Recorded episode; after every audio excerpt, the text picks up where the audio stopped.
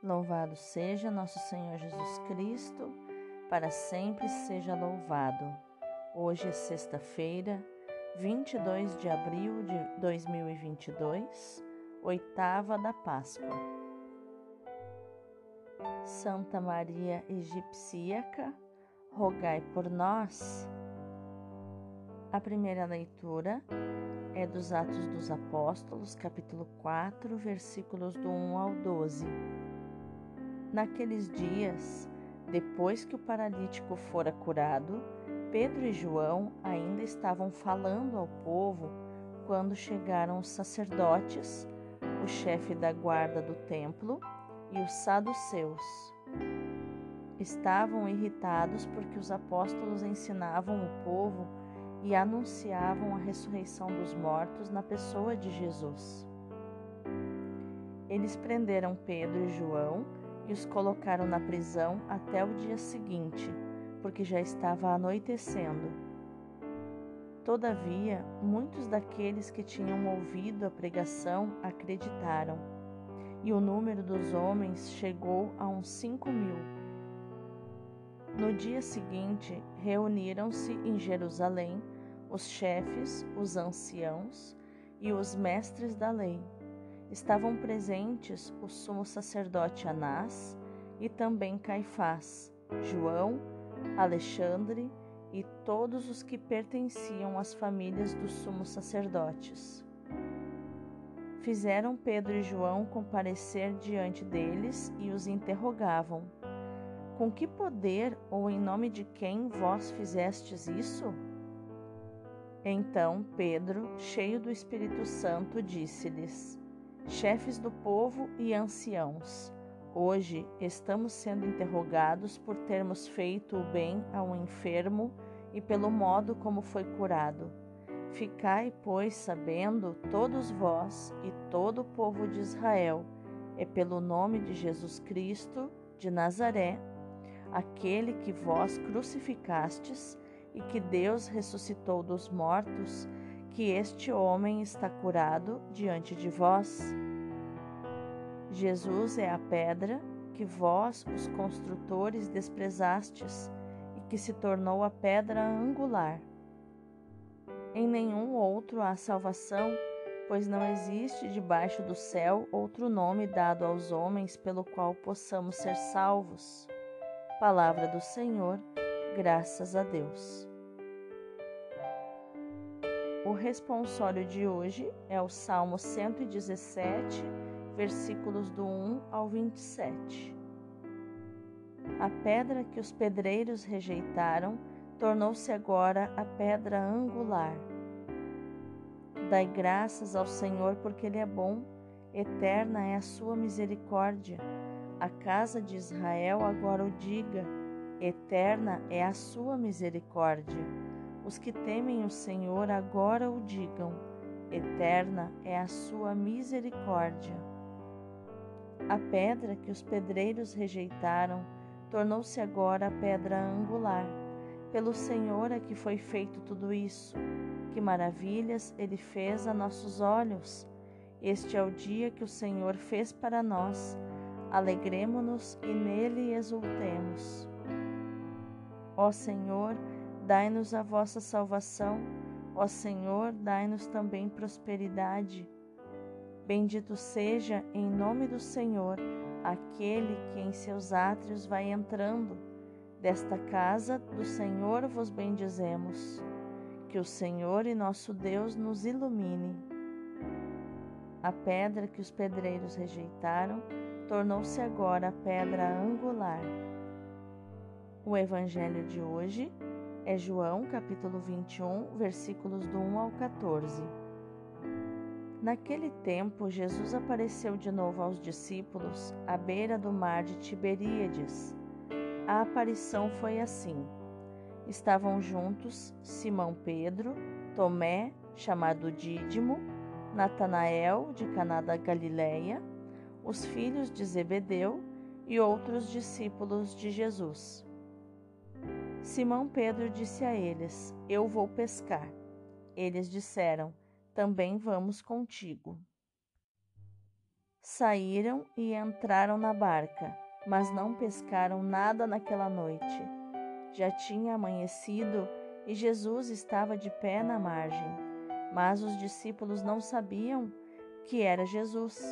Então Jesus disse: Moços, tendes alguma coisa para comer? Responderam: Não. Jesus disse: Lançai a rede à direita da barca e achareis. Lançaram, pois, a rede e não conseguiam puxá-la para fora por causa da quantidade de peixes. Então o discípulo a quem Jesus amava disse a Pedro: É o Senhor.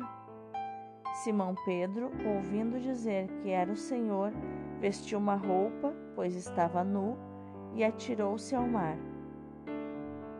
Os outros discípulos vieram com a barca, arrastando a rede com os peixes.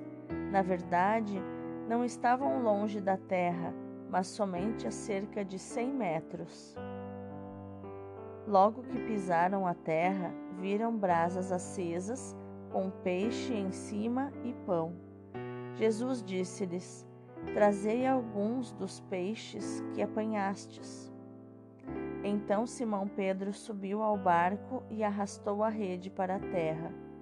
Estava cheia de cento e cinquenta e três grandes peixes, e apesar de tantos peixes, a rede não se rompeu. Jesus disse-lhes: Vinde comer. Nenhum dos discípulos se atrevia a perguntar quem era ele, pois sabiam que era o Senhor. Jesus aproximou-se, tomou o pão e distribuiu-o por eles. E fez a mesma coisa com o peixe. Esta foi a terceira vez que Jesus, ressuscitado dos mortos, apareceu aos discípulos. Palavra da salvação. Glória a vós, Senhor. Então, meus queridos, que coisa mais linda os textos de hoje da nossa Lexio Divina, do nosso devocional. E quais os tesouros nós podemos encontrar nos textos de hoje? A primeira leitura nos mostra a cura do coxo e, sobretudo, o discurso interpretativo de Pedro, que provocam a reação hostil das autoridades judaicas. Os sacerdotes e saduceus os escribas e fariseus. É o grupo dos sacerdotes e saduceus que promove a prisão dos apóstolos. Aparentemente, estão preocupados com os distúrbios que a ação dos apóstolos podia provocar na área do templo. Na verdade, o que eles querem combater é a fé cristã na ressurreição de Jesus não podiam dizê-lo claramente para não provocar a reação do grupo dos escribas e fariseus que admitia a ressurreição.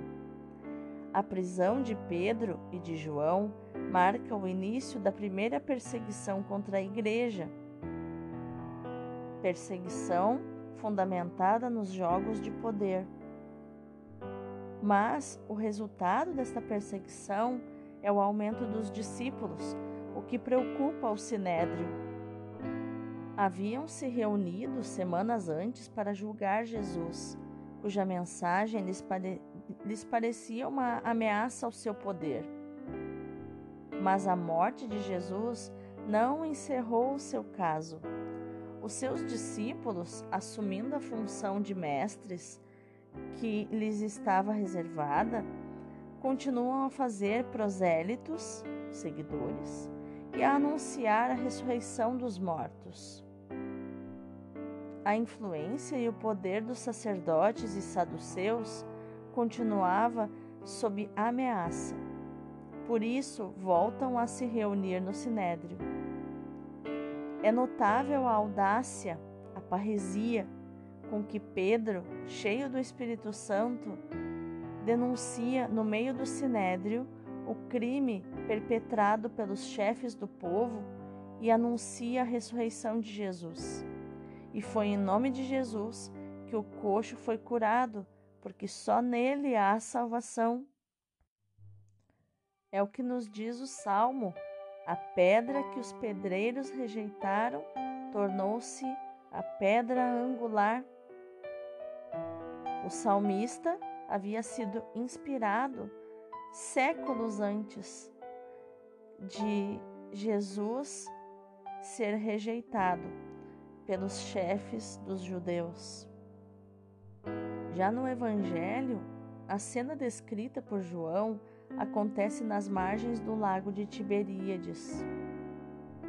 Um grupo de pescadores galileus, discípulos de Jesus, depois do fracasso no trabalho árduo durante a madrugada, consegue uma pesca abundante quando lançam as redes para o lado indicado pelo desconhecido que lhes fala da praia. Depois de Jesus, Pedro e o discípulo que Jesus amava são os protagonistas da cena. Pedro é o mais esforçado na pesca. O outro discípulo é o primeiro a reconhecer Jesus. João narra depois a refeição dos discípulos com o Senhor ressuscitado.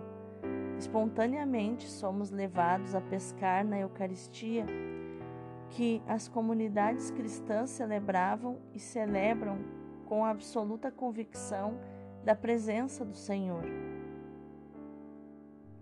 Texto descreve de forma simbólica a missão da igreja primitiva e o retrato das comunidades que permanecem estéreis quando estão privadas de Cristo, mas que se tornam fecundas quando obedecem a Sua palavra e vivem da Sua presença.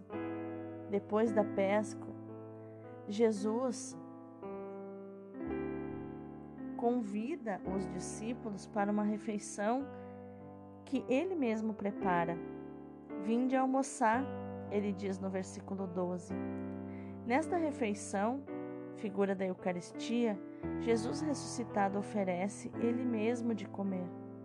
A sua misteriosa presença provoca nos discípulos aquela espécie de calafrio típico das teofanias. A conclusão do evangelista é um convite à comunidade eclesial de todos os tempos a que encontre o sentido da sua vocação centrando-se em Jesus como Senhor da vida, porque é na dupla mesa da palavra e da Eucaristia que a Igreja torna frutuosa a sua ação no meio dos seres humanos. Mas vamos meditar mais profundamente nesta palavra. A liturgia nos faz escutar hoje um sugestivo texto de São João, bem enquadrado no tempo pascal e na primavera que estamos por viver. Os apóstolos voltaram ao lago, nas margens do qual viveram belos momentos com Jesus. A presença visível do Mestre já não é contínua. O trabalho daquela noite não tivera sucesso mas o brilhante romper da aurora traz-lhe a sensação de que na praia está alguém que ainda não reconhece. A pesca milagrosa abre-lhes os olhos do coração e da fé.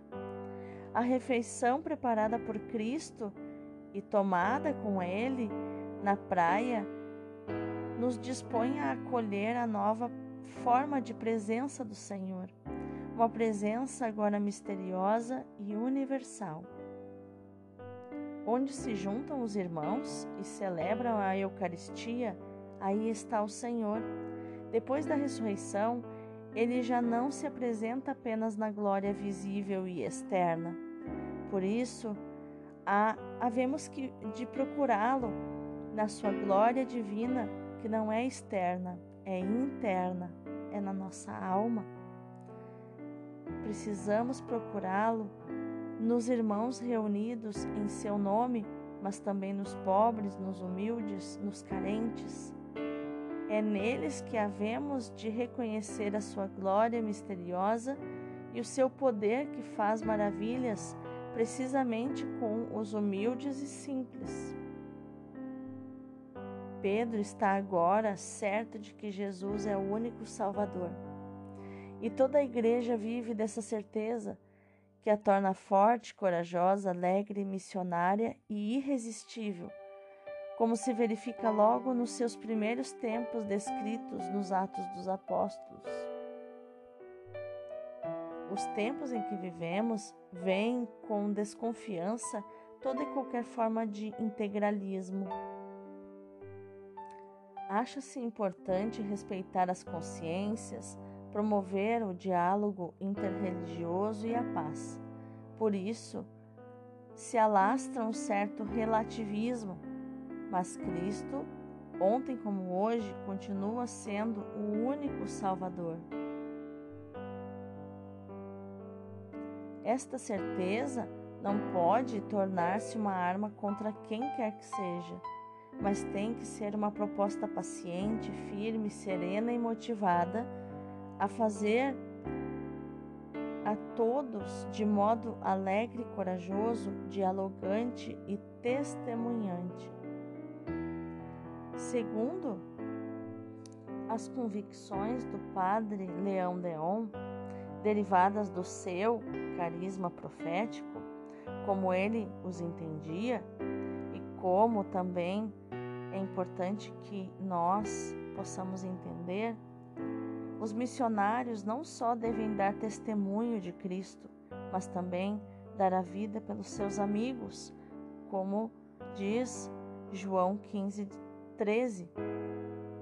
Ou seja, por aqueles a quem são enviados e querem servir. Dar a vida por aqueles que evangelizamos é a suprema prova de amizade, dada por tantos missionários mártires. Ninguém há maior prova de amor que dar a vida pelos amigos. Ele escreve: Quis fazer uma obra de reparação e de vítimas. Nunca adotei o nome de vítimas. Tomei o de oblatos que dizia a mesma coisa. Nós somos vítimas. O nosso espírito próprio do nosso sacerdócio é espíritus amores et imolationes.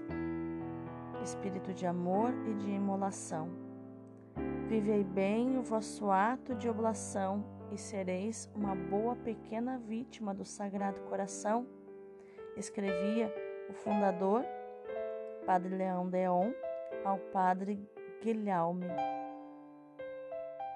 De modo particular, o missionário que se entrega totalmente ao serviço de Deus e daqueles que ama, faz de si e da sua vida uma oblação, uma oferta a Deus, que pode tornar-se imolação pela aceitação amorosa dos sofrimentos sobretudo quando incluem o martírio. O padre Deon chegou a dizer que queria missões difíceis, onde se corre o risco de morrer jovens, porque mais adequadas para religiosos oblatos. Tal era, em 1897, a grande missão do Alto Congo belga, onde muitíssimos missionários morreram ainda jovens. Por isso, o padre Deon, na sua carta aos missionários, dizia que deviam desejar morrer na missão, para que o sacrifício fosse completo e sem reservas, uma verdadeira imolação. Só que essas coisas profundas, o amor sacrificial, só pode ser entendido por revelação. É uma coisa que nós, nos tempos de hoje, não conseguimos entender, muito mais porque as, a maioria das vezes, quando vamos tentar entender, tiramos do contexto da época, né? era, era o ano 1800 e pouco, então é difícil entender fora do contexto. Vamos orar? Senhor, hoje quero rezar-te inspirando-me nas palavras do teu servo Paulo VI. Livra-me de cair numa espécie de nominalismo cristão quando me perguntam quem és tu e quem és para mim. Que jamais eu tente iludir a lógica dramática do realismo cristão. Se acredito que fora de ti que fora de ti não há solução para as questões essenciais da existência, se são verdadeiras e atuais as palavras de Pedro, cheio do Espírito Santo, em Atos 4:11, então sinto-me abalada e mesmo perturbada. O teu nome já não é um simples apelativo insinuado na linguagem convencional da nossa vida, mas tua presença, a tua estatura de majestade infinita que ergue diante de mim. Tu és o Alfa e o Ômega, o princípio e o fim de todas as coisas, o centro cósmico que obriga a reconsiderar a dimensão da nossa filosofia, da nossa concepção de mundo, da nossa história pessoal. Diante de Ti, sentimos-nos esmagados, como os apóstolos no Monte da Transfiguração. A Tua humildade de Deus feito homem confunde-me tanto quanto a Tua grandeza, que todavia não só torna possível o diálogo contigo, mas o oferece e impõe. Amém. Te convido agora, meu querido, minha querida, para contemplarmos o pano de fundo dos textos de hoje. Os apóstolos tinham regressado a Galiléia, como os outros peregrinos depois da Páscoa e como Jesus lhes tinha aconselhado. Os que eram pescadores tinham ido à pesca no lago de Tiberíades. Pedro tinha dito: Vou pescar. Os outros tinham respondido: Nós vamos contigo. E durante toda a noite não apanharam nada. De manhã, Jesus apareceu na margem sem que o reconhecessem. Rapazes, gritou-lhes, tendes alguma coisa para comer? Não, eles disseram. Jesus retomou: Lançai a rede à direita e conseguireis. Lançaram-na e ela encheu-se de peixes. João gritou: É o Senhor! Pedro lançou-se ao mar para alcançar Jesus. Os outros conduziram o barco. Jesus tinha-lhes preparado peixe grelhado e pão convidou-os a jantarem do seu peixe e serviu-lhes o peixe e o pão. Que mistério! A barca de Pedro é a igreja nascente, mas não está fecunda, senão trabalhando sob a direção de Cristo. Se não estiver em Cristo, não pescará nada. Jesus vai dar a Pedro a sua missão a pesca milagrosa simboliza a propagação rápida da igreja e Jesus festeja a entronização de Pedro, preparando um modesto festim aos apóstolos. Contam alguns estudiosos que 153 grandes peixes eram as espécies de peixes, era a quantidade de espécies de peixes conhecidas na época. Ou seja, simbolizavam todo o planeta, todos os povos e nações seriam pescados para o reino de Deus. Que coisa mais linda, não é? E assim, encerrando este belíssimo texto do Padre Leão Deon e conhecendo um pouquinho do seu coração, desse amor que dói, desse amor de sacrifício, que só é possível viver bem na vida espiritual. Né? Não devemos ter um amor sacrificial na vida emocional, senão não deixaremos as pessoas viverem aquilo que elas precisam viver. Vamos acabar vivendo a vida delas no lugar delas, né? mas não é o assunto aqui. E neste momento que eu estou gravando com você, depois de um dia bastante corrido, depois de ter vivido em célula, na célula atômica que a gente chama, que é a nossa célula com o Padre Marco. Depois de uma conversa maravilhosa com o Padre, quando ele veio nos trazer em casa, né, ficamos no carro conversando até quase uma da manhã. E apesar do cansaço, entrei em casa, tinha algumas coisas para fazer, e neste momento que eu converso com você, que eu estava em oração antes de começar o podcast. Agora são três da manhã, três horas e 52 minutos. Eu estou aqui com você. Peço perdão se em alguns momentos houve um silêncio, um suspiro ou até um erro de alguma palavra ou a voz ficou meio arrastada, porque neste momento que eu falo com você, eu estou com muito sono. Mas ao mesmo tempo muito grata porque vocês têm conversado comigo no direct do Instagram, no WhatsApp, elogiando o quanto essas meditações têm sido de uma riqueza para o entendimento da palavra de Deus, das três leituras diárias, né? Ali o salmo nem tanto, mas porque o salmo complementa, ele já é autoexplicativo, porque no tempo do salmo muitas coisas foram proféticas, foram anunciadas pelos salmos, coisas que nem tinham acontecido ainda. Então esse o salmo vem para complementar, para colar a primeira leitura na segunda leitura, colar a primeira leitura no evangelho. E então, eu gostaria de deixar essa mensagem para você. Que você faça tudo com amor, que você faça com excelência, como eu agora me esforçando contra o sono para trazer o podcast na hora certa, porque se eu deixo para outro dia fica muito corrido e muitas vezes eu atraso demais. Teve dias que eu não consegui fazer, mas eu sei que o quanto ele faz bem para o teu coração.